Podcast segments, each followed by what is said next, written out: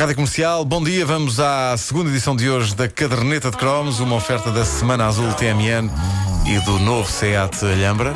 À bonecada agora. À bonecada Pequenina. e gente que olha para a bonecada com surpreendente receio. Traumas. Miaufa. Minha chamada Biaufa. Vamos a isto.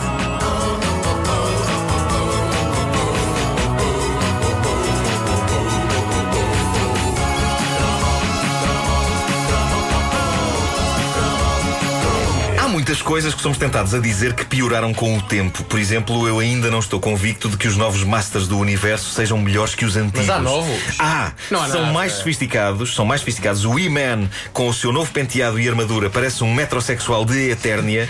Tem feições mais delicadas, como se tivesse feito uma plástica para esconder as rugas da meia-idade. Mas o E-Man do meu tempo, bem como os restantes Masters do Universo, tinham um ar rude e grosseiro que os tornavam terra a terra e acessíveis. Pronto, isto não se aplica, evidentemente, ao Skeletor, não é? Sim, esse era muito Porque acessível. é tramado um tipo cuja cabeça é uma caveira para ser acessível e terra a terra. Eu, pelo menos na rua, não perguntaria as horas ao Skeletor. É o tipo de indivíduo com a cabeça de caveira que a gente vê e pensa: ui, que aquilo é menino para me ficar com a carteira. Ah, mas eh, o famoso amigo de E-Man, o Man at Arms, por exemplo, lembram-se do Man at Arms? Era o melhor amigo dele. Do Skeletor. Parecia o meu vizinho de cima, com o seu bigode e a sua armadura.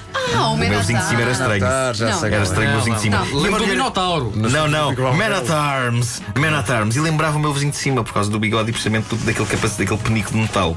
Ah, o meu O vizinho de teu vizinho andava com. Tinha um bonito metal. ele era muito estranho e ainda por cima, às duas e três da manhã, treinava com armamento laser. Era o Man at Arms, eh, um malcriadão. Enfim.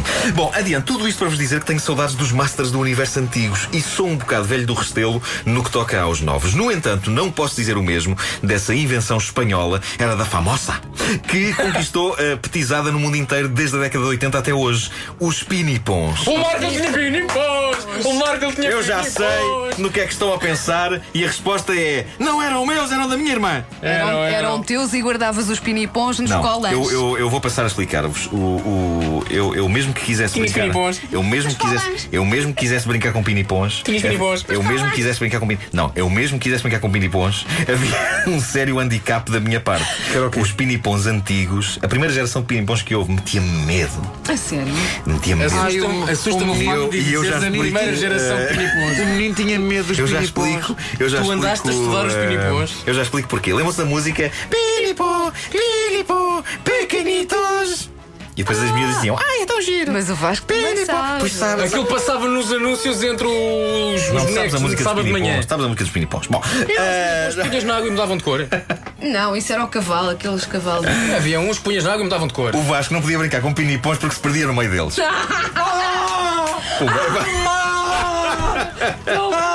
Maldito Achas que, esta foi, achas que esta foi a pior de todas ou não? De sempre. Foi a pior de todas de sempre. Bom, eh, dizemos isto com carinho, obviamente. A, Eh, a ora bem. própria mãe do, do Vasco dizia: ah, tropecei outra vez num pinipão. Ah, não é o meu Vasco. É o meu Vasco. Bom, estava a dizer no supermercado. Cá lá, Vasco, vá lá. Bom, eh, é dentro dos frascos mais pequenos que se encontram os melhores perfumes.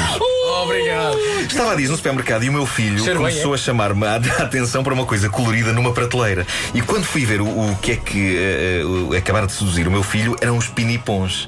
E meu Deus, como mudaram os pinipons. Eu não sei se vocês já viram os pinipons de hoje. Estão mais ou menos para os pinipons antigos como o Homo sapiens para o Australopiteco. Que evolução, meus amigos. Hoje os pinipons têm uma cara sorridente e afetuosa, o que não acontecia nos pinipons antigos. Eu revi imagens de pinipons, colheita de 1982, e eles, sim senhor, que eram muito fofuchos, mas Você- vocês lembram-se da expressão neutra que eles tinham no rosto? O rosto dos pinipons antigos era pouco mais do que duas bolas castanhas a representar os olhos e pouco mais. Era aquilo? Agora não. E como eu disse, a minha irmã tinha pinipons. Era a irmã, era. A minha irmã tinha pinipons. Sim. E enquanto ela estava a brincar com os pinipons, tudo bem, porque ela fazia vozes fofinhas para os bonecos e não havia ali mal nenhum. Agora, quando ela largava os pinipons e ia fazer outra coisa qualquer, eu tinha a sensação que os pinipons me fitavam com aqueles seus olhos castanhos secos e inexpressivos e que planeavam matar-me. Eu não sei como é que os pinipons vinham fazer isso, mas sei que aquela troca de olhares era intensa e assustadora. Os homenzinhos dos Legos e da Playmobil, ok, epá, criaturas simples, pouco elaboradas, mas sempre com um sorriso, sempre com uma expressão meiga, sempre com uma palavra amiga. Pronto, palavra amiga se calhar não, Eh, só na minha mente. Bom, mas os pinipons eu achava que estavam a esconder alguma coisa por trás daquele ar neutro. Coisas estranhas estavam a ser magicadas naquelas pequeninas mentes, ou pelo menos era o que eu pensava. Sei que. tinhas medo de ser vítima de piniponicídio. Eu tinha piniponicídio, epá, essa é a melhor palavra de sempre. O- os pinipons, sei dizer que foram grandes na década de 80. Eram o brinquedo que toda a miúda e um ou outro miúdo de Palerma desejava com todo o fervor. Eu não desejei isto, vá lá. Bom, os pinipons tinham todo um universo. Tinham carra- ca- casas, carros, quintas, disse carras. ah, uma, tinham uma vida de luxo. No fundo, um pinipom tinha uma vida de luxo. Boa vida! E, no entanto, sempre com aquela expressão neutra nas suas pequenas cabeças de plástico. Parecia que nunca estavam contentes e também, lá está, que me queriam matar. Houve várias vezes que, fitando os pinipons nos olhos, eu estive quase para lhes perguntar: O que foi? Há problema? Quer ir lá para fora resolver isto, é? Embora assim de repente eu não veja como posso resolver um assunto à pancada com um pinipom. Até foi por dias. Qual- Possivelmente sim, possivelmente sim. Qual não foi o meu espanto quando eu descubro, graças à tendência do meu filho para descobrir tudo o que tem cores garridas, que os pinipons de hoje nada têm a ver com os daquela época. Agora têm de facto uma cara, sorriem, têm olhos enormes, expressivos e cintilantes e estão de bem com a vida. Uma criança que tenha pinipons dos antigos, herdados da mamã, pode usá-los com estes, mas para fazerem o papel dos vilões, de malta sem coração, capaz de espalhar o mal. E mais, parece que hoje há uma variedade de pinipons que podem trocar de pernas e troncos e cabeças uns com os outros, dando a possibilidade de se criarem infinitas variações de pinipons e piniponas. Ainda, ainda bem que levanta esta questão porque uma coisa que nunca percebi é se pinipom eram duas pessoas ou se era uma palavra só definindo toda aquela raça de criaturas. Porque eu já vi escrito separado e junto.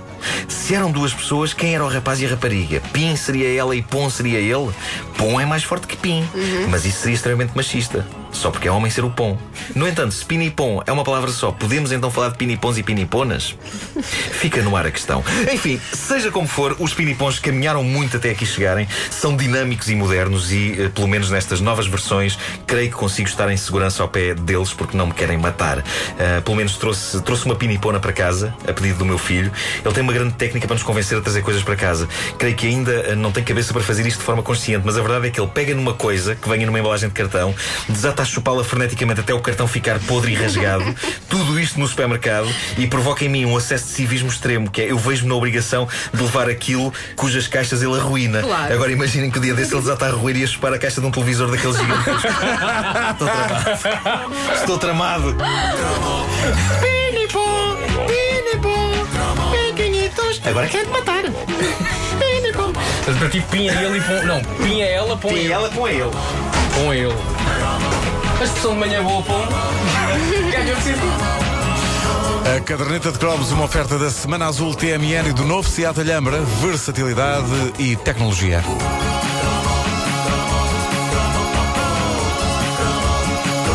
Bom dia, menos de um minuto para as 10.